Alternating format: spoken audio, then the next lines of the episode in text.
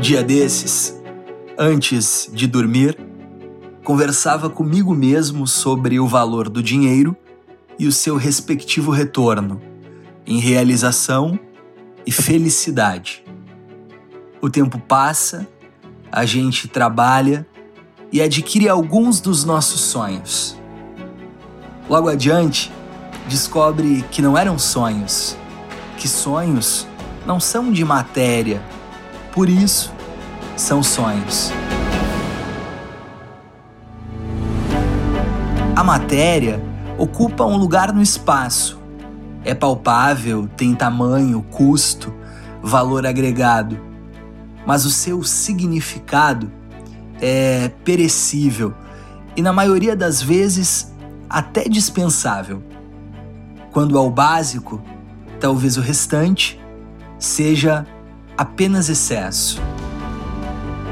Você vive em uma mansão de novela, mas você também vive em uma casa simples, um pedacinho de nada que guarda algumas das suas mais bonitas lembranças, com o seu cheiro. Você anda em um carro importado, mas você também anda de carona.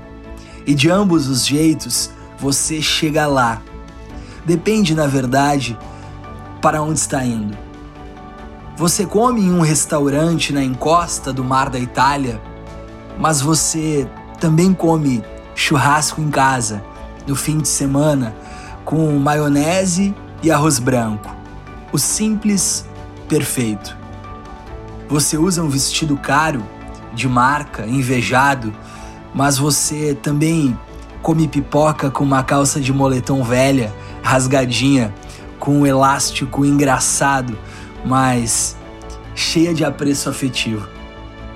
Você viaja para longe, bem longe, atravessa continentes, sobrevoa o mundo todo na busca do raro. Mas você também come bergamota debaixo da mesma árvore há uma vida inteira. Descobre que raros são os momentos e não os lugares, e que os prazeres não escolhem moeda, mas pessoas. É talvez por isso que há tantos infelizes mergulhados no excesso e tantos realizados e felizes aderentes ao simples. O que mexe com a realização humana definitivamente não é a matéria. É o subjetivo, reparem. É a memória, o amor, a saudade. O presente não é o embrulho, mas a dimensão do significado.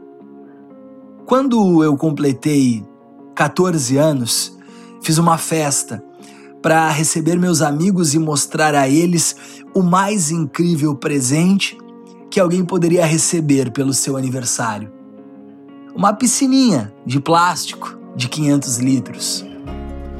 Hoje, percebo que a minha piscina era pequenininha, mas naquele momento da vida era mais gigante que uma criança nas minhas condições poderia ter.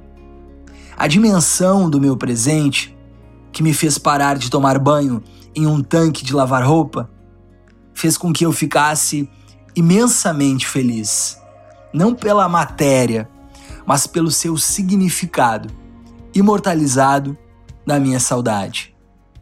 Fiquei feliz pelo gesto da minha mãe, por ter ajudado no cortar da grama para receber o presente, pela montagem da piscininha em família, por aguardar sentadinho na escada ela encher com água devagar que escorria da mangueira. Jamais esquecerei dela, das minhas dores de garganta vindas da piscininha, do gesto amoroso e rico da minha mãe, da minha alegria de criança. A verdade é que a matéria tangibiliza muitas das nossas vontades, mas jamais limitemos nossos sonhos em matéria. Sonhos são de amor.